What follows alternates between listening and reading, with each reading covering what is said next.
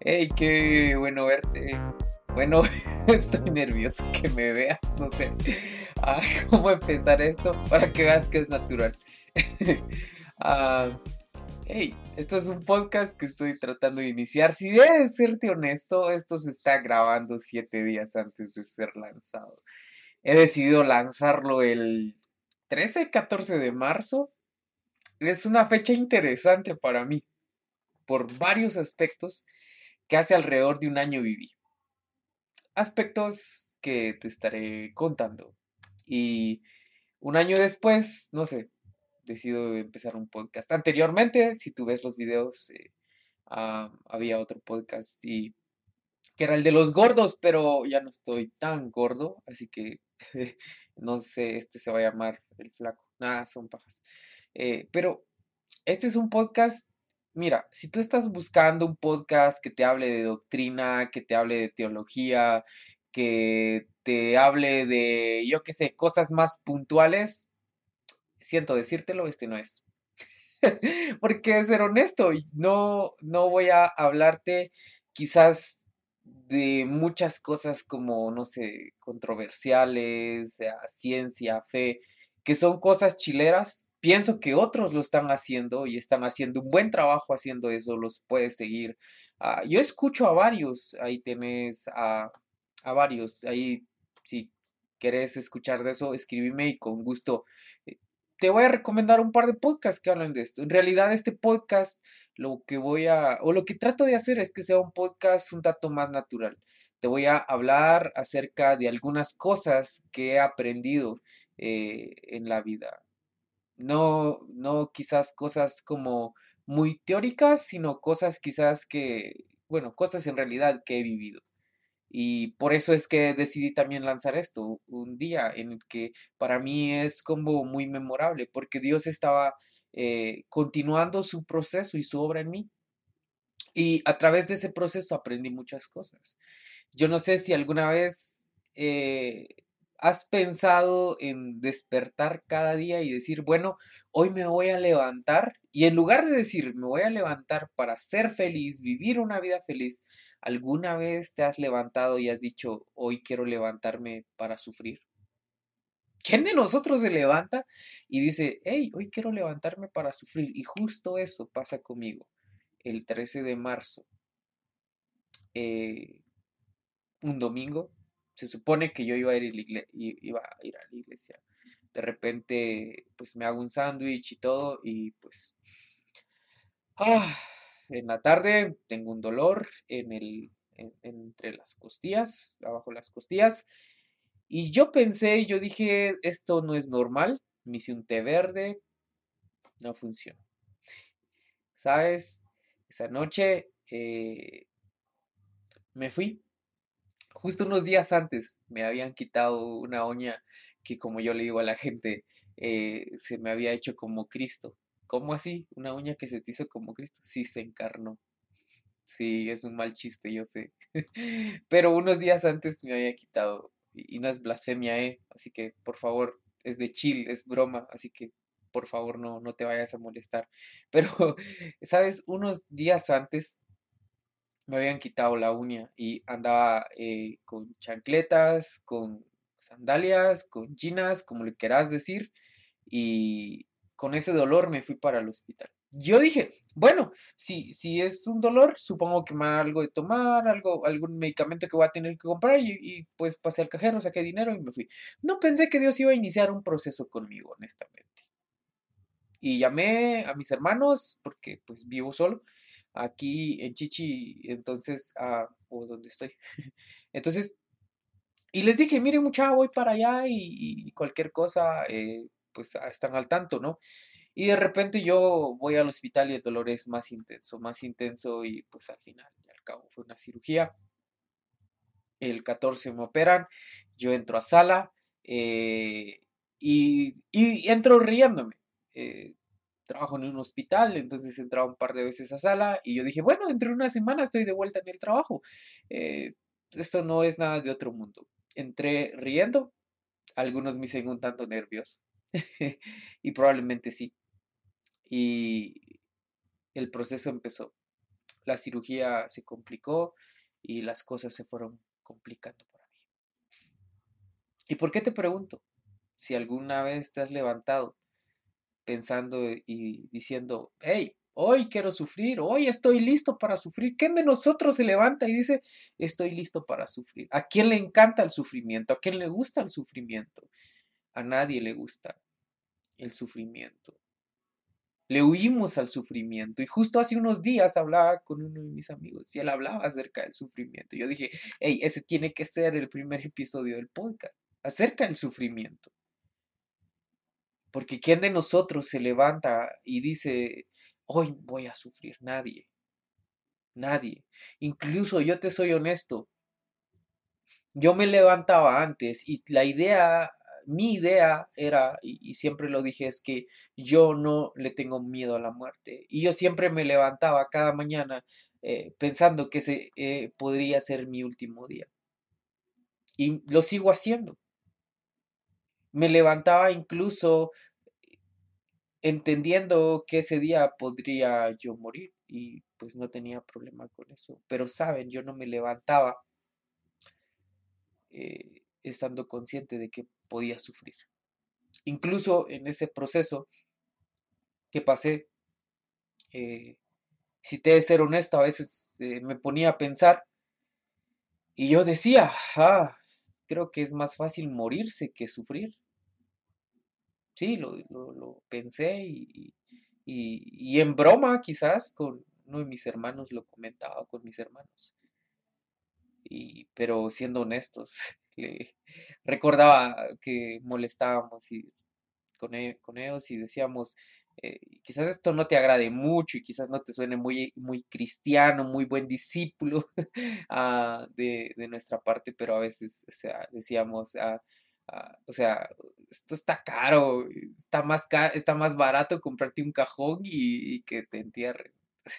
Yo sé, eh, si sos sensible dirás, ay, no, este cuate no aprecia la vida, no, no, está bien, o sea, pensar lo que, lo que piensas está bien, pero te, estoy siendo honesto, o sea, no, no te quiero pintar algo que no, que no estaba pensando. Y mi mamá pues nunca ha sido como de las personas que apoye esas ideas, entonces decía, dejen de decir eso, pero le decía en modo serio. Ah, pero voy al hecho de que no, yo al menos no, no me levantaba cada día dispuesto como a sufrir. Incluso le huimos al sufrimiento, como te digo. En mi caso, deseaba antes la muerte que el sufrimiento. Incluso uno de mis deseos a Dios es que, que me permita llegar a una buena edad sin sufrir. No sé si vaya a pasar, te soy honesto. Estoy entendiendo eh, muchas cosas en la vida. Pero el sufrimiento es algo que, que es como parte del ser humano. Y es como bien interesante ver todos estos aspectos. Yo tenía alguna idea acerca del sufrimiento en la vida, era una idea teórica quizás, pero no contaba con una idea vivida. Te soy honesto, estuve alrededor de, no sé, como mes y medio ah, con ciertas complicaciones una tras otra, y pues fue un proceso en donde Dios me enseñó, en donde Dios me habló. Dios tratando conmigo con muchas áreas de mi vida y parte de esas áreas era hacerme entender el asunto de que el sufrimiento como tal no es malo. Incluso durante ese tiempo yo muchas veces me quejé de Dios y bueno, con Dios y le dije, Señor, ¿cuándo voy a dejar de a padecer esto. Porque en medio del sufrimiento suceden muchas situaciones. Y sabes, de eso es, lo que hoy, hoy pienso y, quiero hablarte acerca de, del sufrimiento, de todo lo que conlleva este asunto. Algo que me encanta es lo que Jesús mismo nos dijo en las escrituras. Él habló y en Juan, él lo dijo, en Juan 16, 33, él dijo, eh, miren, estas cosas yo les voy a decir para que en mí tengan paz. Y lo que dijo fue, en el mundo van a tener aflicción, van a tener tribulación. Y luego dijo, pero confíen que yo he vencido al mundo. Jesús mismo nos dice y nos enseña de que vamos a sufrir, de que en este mundo vamos a sufrir. ¿Y por qué Jesús mismo habla acerca del sufrimiento? Nosotros encontramos que en la Biblia él también se le describe como eh, que fue despreciado, que fue desechado por los hombres, que fue un balón de dolores, que experimentó aflicción y eso es algo que nosotros podemos ver en Jesús, alguien que pasó por dolor. Si tú recuerdas la escena antes del Getsemaní, él estaba, perdón, en la escena del Getsemaní él estaba orando. Y cuando él está orando, se describe que caían gotas de sangre de su rostro. Imagínate eso, qué fuerte. Él estaba orando al Señor. Él estaba experimentando el sufrimiento más fuerte y más grande allí en el Getsemaní. En el Getsemaní. Estaba con una situación. Y, y las palabras de Jesús para su Padre son, Señor, Padre, sí, o sea, te pido que esta copa no pase de mí. El deseo de Jesús era, Señor, no quiero esta situación, pero si es tu voluntad que esto suceda, está bien, yo la voy a aceptar, que se haga tu voluntad y no la mía, dice Jesús al final.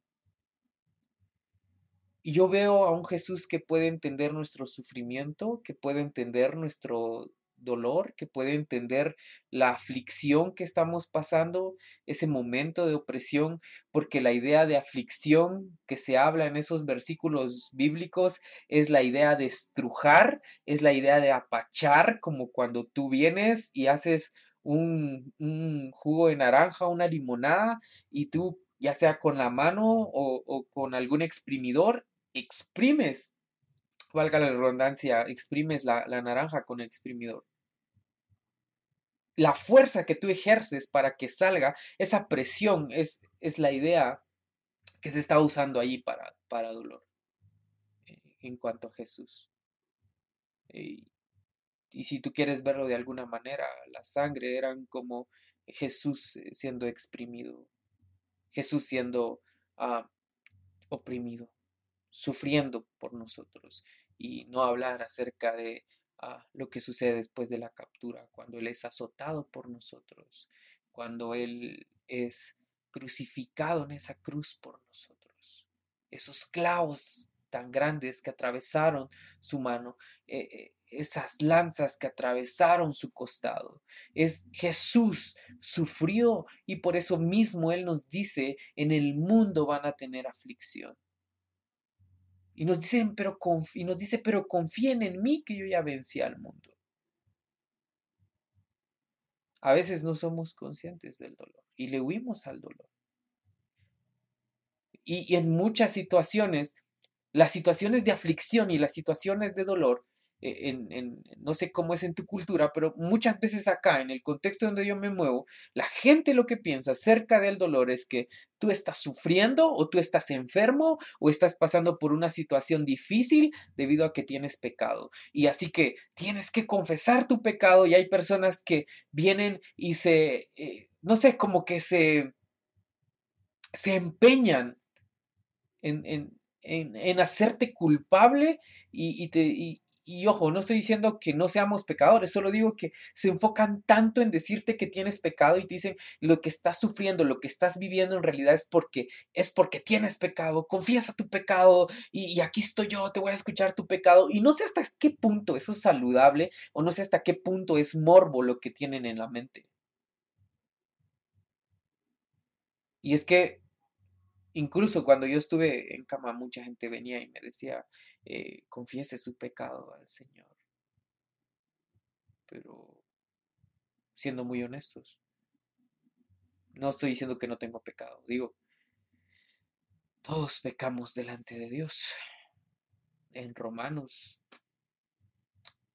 nos enseña que todos somos pecadores, que todos nos hemos desviado y que un cristiano debe estar en constante arrepentimiento porque pecamos todos los días, porque todos los días mentimos, tenemos malos pensamientos, chismes, amargura, enojo, envidia y otro sinfín de pecados. Y tú tal vez te consideras una persona, no, pues yo no peco tanto. No sé. Yo, yo al menos, si tú consideras eso, está bien. Yo, yo considero que soy un pecador. Y, y lo que estoy tratando de decirte es que para el creyente, para el que ha nacido de nuevo, para, para el que es hijo de Dios, ah, porque hay que hacer una diferencia entre una criatura de Dios y un hijo de Dios. Y quizás más adelante te pueda hablar acerca de esto, pero ah, ahorita mi enfoque es hablarte acerca del sufrimiento. Para el que es hijo de Dios, el sufrimiento no es un castigo. Sí, así es. El sufrimiento para el Hijo de Dios no es un castigo. No. El sufrimiento para el Hijo de Dios es purificación. ¿Habías pensado en eso? Que el sufrimiento para nosotros es purificación, porque el Señor ya empezó una obra en nosotros. La meta de esa obra es que nosotros, que, que que Dios, a través de su Espíritu Santo, restaure la imagen caída, la imagen y la semejanza de Dios que cayó cuando Adán y Eva pecaron en el Edén.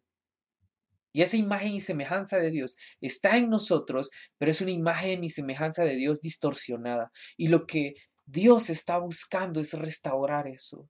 Y muchas veces los momentos de aflicción van a ayudar a purificar. La, idea de purificar es ir puliendo, ir perfeccionando. No vamos a llegar a ser perfectos en este cuerpo, eh, en esta situación, pero Él busca que cada día nosotros crezcamos. Y eso es lo que, lo, que, lo que la Biblia nos enseña a nosotros los cristianos, que el sufrimiento para nosotros es purificación. Porque la Biblia te enseña y te dice, para el que cree en Cristo ya no hay condenación, porque entiendes que el Señor te ha alcanzado con su gracia. Y, y si nosotros tenemos la idea de que lo que el sufrimiento es para purificación, para purificarnos, nosotros vamos a ver el dolor y el sufrimiento que pasamos como una muestra de amor de Dios. Y, es algo que a mí me deja mucho en qué pensar. Tú dirás, ¿cómo, cómo, cómo el dolor puede ser algo? ¿El sufrimiento puede ser algo que Dios use y que, a través de eso Él muestre su amor. Sabes, yo lo puedo ver y, hoy lo puedo entender. Y la Biblia me enseña. Y, y es algo que, que se va afirmando, que se va afirmando constantemente. a ah, Pablo en Romanos habló y dijo ah, que nosotros debemos de gloriarnos en nuestras tribulaciones. Y Pablo dice, sabiendo que nuestras tribulaciones producen paciencia y la paciencia produce carácter, carácter probado. Y el carácter probado, esperanza. Y la esperanza no desilusiona, porque el amor de Dios ha sido derramado en nuestros corazones por medio del Espíritu Santo que nos fue dado. ¿Entiendes eso? Lo que Pablo está diciendo es que nuestras tribulaciones, que las situaciones difíciles, nosotros deberíamos de, gloriarnos, dice, sino que nosotros deberíamos gloriarnos en nuestras tribulaciones, porque es una forma en que Dios muestra su amor para con nosotros. Es una forma en que nosotros crecemos en paciencia y esa paciencia va a traer un carácter aprobado. Un carácter va formando nuestro carácter y el carácter no es lo que nosotros pensamos muchas veces, que es cuando le gritamos muy fuerte a alguien, muy recio a alguien y, y nos hacen caso, pero más por miedo. Eso no es carácter. El carácter es saber afrontar las situaciones de la vida, es saber actuar ante situaciones difíciles, es cómo actuamos ante esos momentos. Eso es carácter. Y cuando alguien tiene carácter, no es una persona que habla fuerte y regaña, no, es una persona que sabe actuar ante las situaciones. Y a veces nos cuesta entender eso, porque pensamos que la persona que, que, habla fuerte y regaña y que le obedecen por miedo es una persona de carácter, ¿no? En realidad lo que hace falta ahí es carácter y lo que nos hace falta en esos momentos, porque me pasa, es carácter. Es porque en ese momento no estamos dejándonos eh, también dominar por el Espíritu. Y, la Biblia nos enseña esto. Y por eso dice que ah, la paciencia va formando carácter. ¿Sabes? Yo me desesperaba mucho durante esos días. Te digo, vivo solo. Me gusta, me, me gustaba mucho ser autosuficiente, no depender de nadie. Y durante esos días, el Señor probó la paciencia. Y pulió la paciencia. Hasta ese entonces yo no consideraba muchas cosas. Y no me gustaba muchas veces que la gente me ayudara, así te de ser honesto. Prefería hacer las cosas solo. No sé si eres de esas personas que prefiere hacer las cosas solo que en equipo. Bueno, de ser honesto, sí, así es. Sí soy, diría el meme. Y a veces el Señor nos quiere, y, y, eso, todo ese tema es un tema de orgullo. El tema de autosuficiencia, el yo puedo, el yo salgo adelante solo, no necesito a nadie, es un tema de autosuficiencia, pero egoísta, donde el foco principal soy yo, donde ah, le demuestro a la gente que yo puedo, donde no hay humildad, en donde hay orgullo.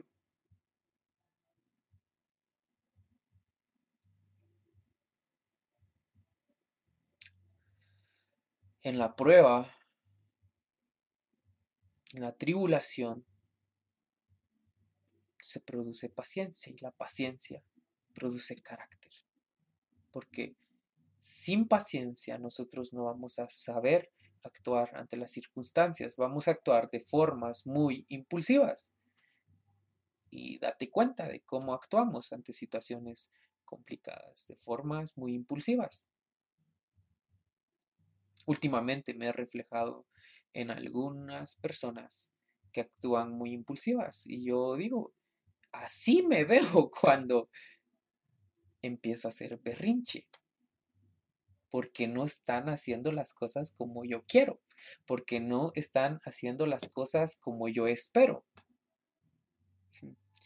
Y es interesante. La verdad que no es nada bonito. Y ojo,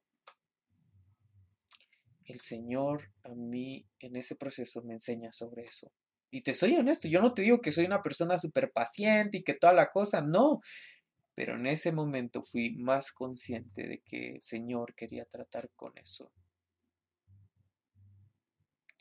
Y dice, produce paciencia y la paciencia carácter, un carácter aprobado. Y el carácter aprobado trae esperanza y la esperanza no disilusiona.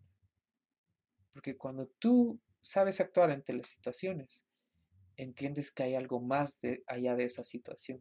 Entiendes que esa situación es momentánea y que el Señor tiene el control aún de esa situación difícil y complicada y que el Señor es tu esperanza. Y en medio de eso, tú no te desilusionas, no te frustras, no te decepcionas porque sabes que Dios está al control de eso y dejas que el Espíritu Santo te guíe, porque después dice que por medio del Espíritu Santo eh, que ha sido derramado en nuestro corazón, nos fue dada esperanza.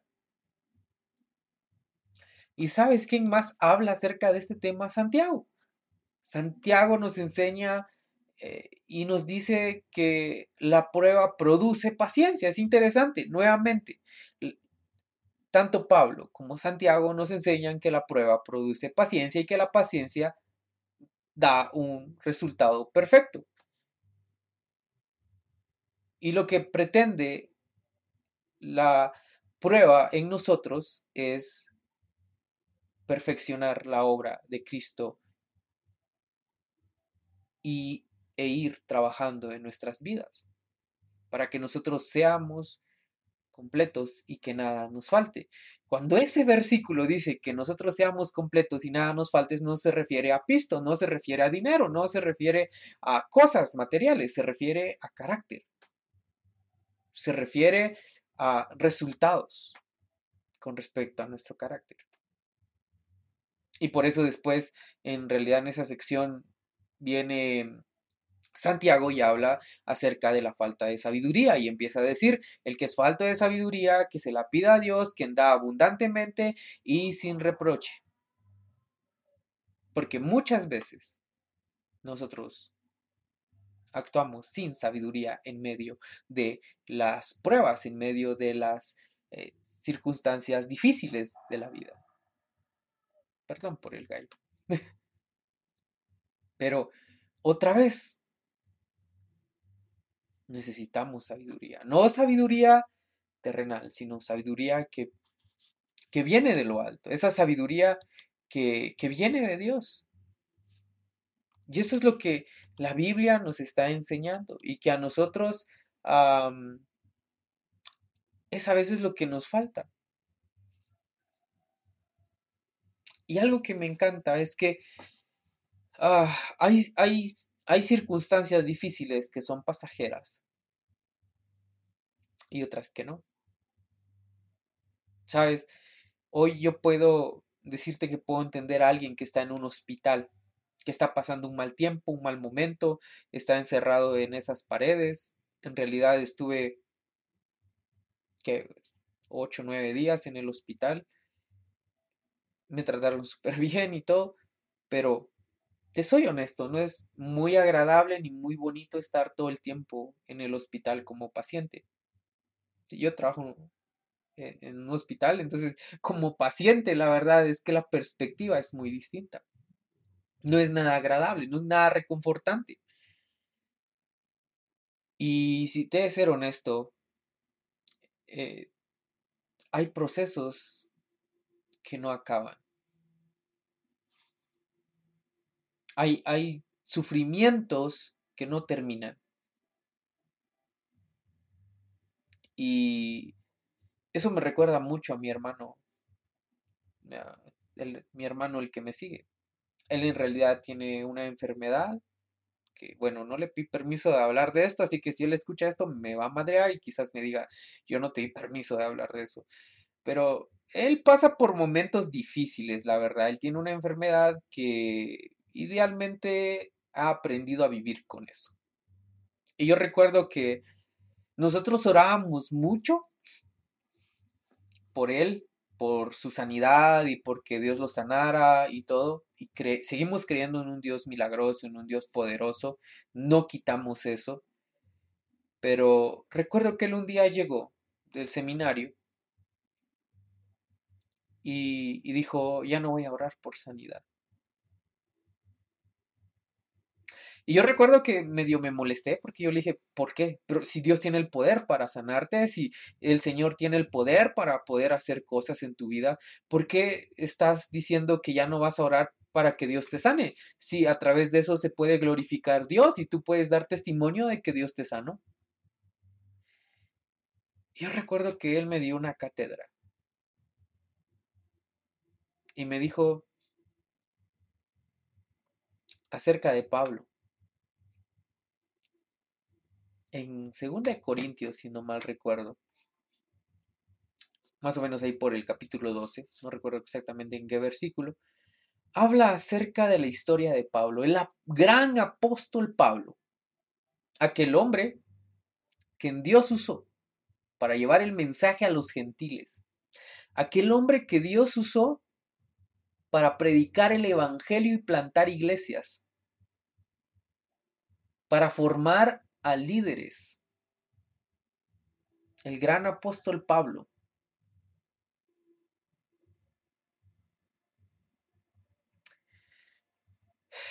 Está rogándole al Señor que le quite el aguijón de la carne. Y no me quiero meter a esto, de, qué era el aguijón en sí. Pero sin duda que ese aguijón en la carne le estaba molestando. ¿Quién de nosotros le pediría tanto a Dios que le quite algo si no le está molestando tanto? Y claramente Pablo dice que le ha rogado a Dios tres veces para que le sea quitado esa espina, ese aguijón en la carne. Algunos piensan que era una cuestión de enfermedad, algunos otros piensan a un demonio. Ah, hay tantas cosas que la gente dice acerca de, pero la Biblia lo que dice es que era un aguijón en la carne y lo que entendemos era que Pablo estaba sufriendo y la idea principal no es qué era el aguijón, sino lo cómo Dios le responde a Pablo. Y si tú quieres eh, estudiar qué, era eso y todo, solo recuerda, la Biblia no está diciendo eso en sí. Y, si la Biblia no lo menciona, por alguna razón ha de ser. Y, no me cierro a las ideas. ¿Me, entiendes? O sea, pero el punto principal aquí es la respuesta de Dios hacia Pablo. Y la respuesta de Dios hacia Pablo es, eh, bástate en mi gracia. ¿Cómo así? Sí, el gran apóstol Pablo, que estaba sufriendo con algo, que estaba con algo en su, en su carne, eh, es lo que dice, un aguijón en la carne, una espina en la carne, lo que Dios le dice es, bástate en mi gracia, mi poder se perfecciona en tu debilidad. ¿Y sabes qué dice Pablo después de eso? Por tanto, entonces, me voy a gloriar más en mis debilidades para que Cristo more en mí.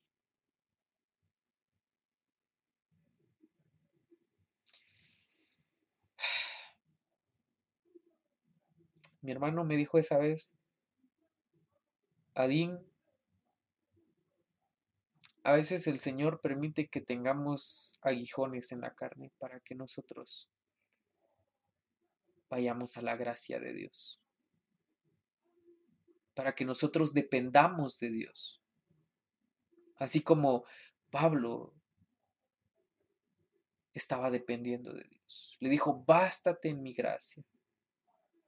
Mi poder se perfecciona en tu debilidad y a veces en nuestro sufrimiento, en esos aguijones de la carne, en la opresión, en el dolor, en la aflicción, el Señor se glorifica.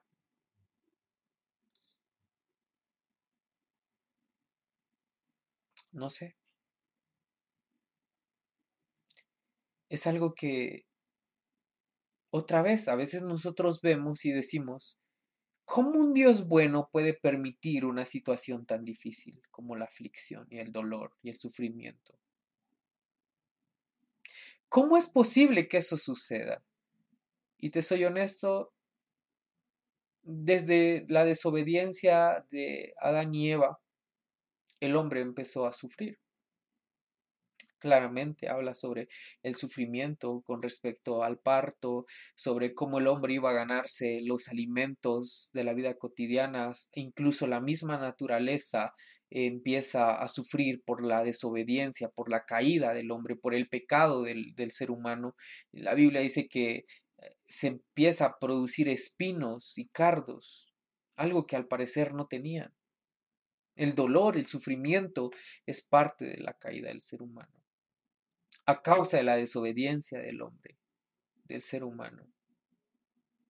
Y sí, tal vez tú dirás, no, yo hubiera hecho algo pues lo contrario, Adán y Eva hubiera obedecido a Dios. Yo lo pensaba antes, pero miro mi vida y te soy honesto, he sido el hijo más desobediente que ha existido en la faz de la tierra.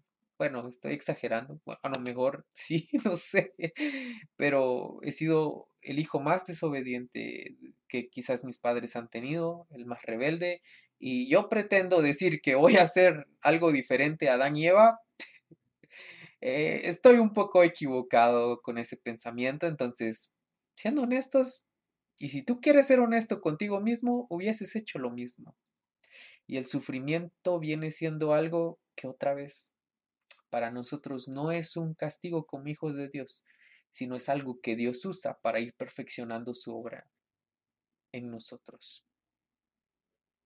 Es como dicen los memes actuales, lo que nos mantiene humildes delante de Él. Es ese momento que nos mantiene humildes delante de Él. Y tú quizás te niegas y tú dices, no, pero es que Dios hace milagros y yo creo que me va a sanar, yo creo que me va a sacar de esta circunstancia. Ok, está bien. Piensa eso, si tú quieres. Pero la Biblia me está enseñando algo y deberías considerar lo que la Biblia está diciendo. Deberías considerar esto. Y mira, esto es algo que la Biblia nos está enseñando. Es algo que Dios nos está enseñando. Y yo te voy a ser honesto. mi hermano ha aprendido a vivir con esta situación de salud él, yo lo veo y sí, tiene sus momentos difíciles, padece de otras situaciones, pero, ¿sabes? La situación de salud de mi hermano a mí me ha hecho más sensible hacia él. Me hace ah, ser vulnerable y empático con él. Me hace tener empatía hacia él preguntarle cómo está cuando puedo, preocuparme por él en situaciones difíciles, porque si él, si, él estuviera bien, yo te aseguro que muy raras veces quizás yo le llame, yo me preocupe por él, porque yo sé que está bien.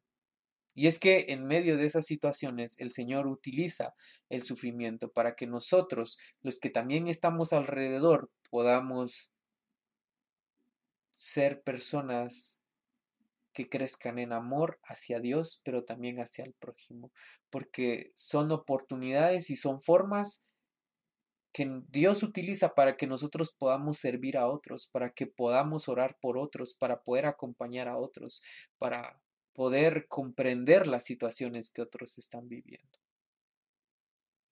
Así que probablemente si tú o alguien de tu familia está pasando por una situación difícil, como dice Pablo, y, es algo loco lo que está diciendo Pablo porque él dice, con muchísimo más gusto me voy a gloriar en mis debilidades, en mis aflicciones, en mis situaciones difíciles, en las persecuciones, en las angustias. Y sabes qué dice Pablo? Dice, porque cuando soy débil, entonces soy fuerte. Y ahí es donde dice eso. El Señor no nos invita y no nos dice sé fuerte, nos dice sé débil. Porque cuando somos débiles, somos fuertes. Porque entonces ya no estamos dependiendo de nuestra autosuficiencia, de nuestros recursos, de lo que tenemos, de lo que somos, entre comillas, ¿no? Sino estamos dependiendo de Dios, de su Espíritu Santo, de su Santo Espíritu que habita en nosotros y que, con las disciplinas espirituales tenemos esa llenura del Espíritu porque estamos dependiendo de Dios, estamos dependiendo de Él, las formas que Él está utilizando para nosotros hacer las cosas que necesitamos, para proveer las cosas que necesitamos y hacernos entender de que no somos autosuficientes y trabaja con nuestro orgullo y trabaja con nuestra autosuficiencia y trabaja con nuestro egoísmo y trabaja todas esas partes. Y claro, duelen y muchas veces lloramos no por porque amamos a Dios, sino porque Dios está trabajando con nuestro orgullo. Y si he de serte honesto, la mayor parte de veces quizás oramos más por orgullo que por otra cosa. Y el dolor, la aflicción y los momentos difíciles, recuerda, nos muestran esa parte de un Dios que nos ama, un Dios que está purificándonos, un Dios que no te está pidiendo ser fuerte. Si estás pasando por un momento difícil, por alguna enfermedad, alguna situación emocional, alguna situación familiar, deberías de dejar de luchar, porque el Señor te está diciendo, cuando tú eres débil, es entonces cuando tú eres realmente fuerte, porque reconoces tu debilidad delante de Dios, porque reconoces que no puedes solo. Quítate esa idea de yo puedo, lo voy a lograr solo y que no sé qué y que no sé cuánto. No, quítatelo. Y di, Señor, aquí está. Aquí está mi lucha, aquí está mi debilidad. No puedo solo, te la entrego, sé tú quien obre. Deja de fingir que estás bien. Deja de decir que estás bendecido cuando quizás estás frustrado. Deja de estar diciendo que estás en victoria cuando te sientes derrotado. Sé honesto y dile al Señor, Señor, estoy mal. Aquí está mi debilidad. No quiero que te sientas condenado con esto. Solo quiero que entiendas que el Evangelio nos muestra que el sufrimiento fue algo que Jesucristo mismo vivió. Y por eso entiende nuestro sufrimiento. Y nosotros no debemos ver el sufrimiento como algo malo, sino como otra vez algo que Dios usa para mostrarnos su gracia, para mostrarnos su amor porque sigue siendo un Dios bueno, un Dios que cuida, un Dios que protege, un Dios presente.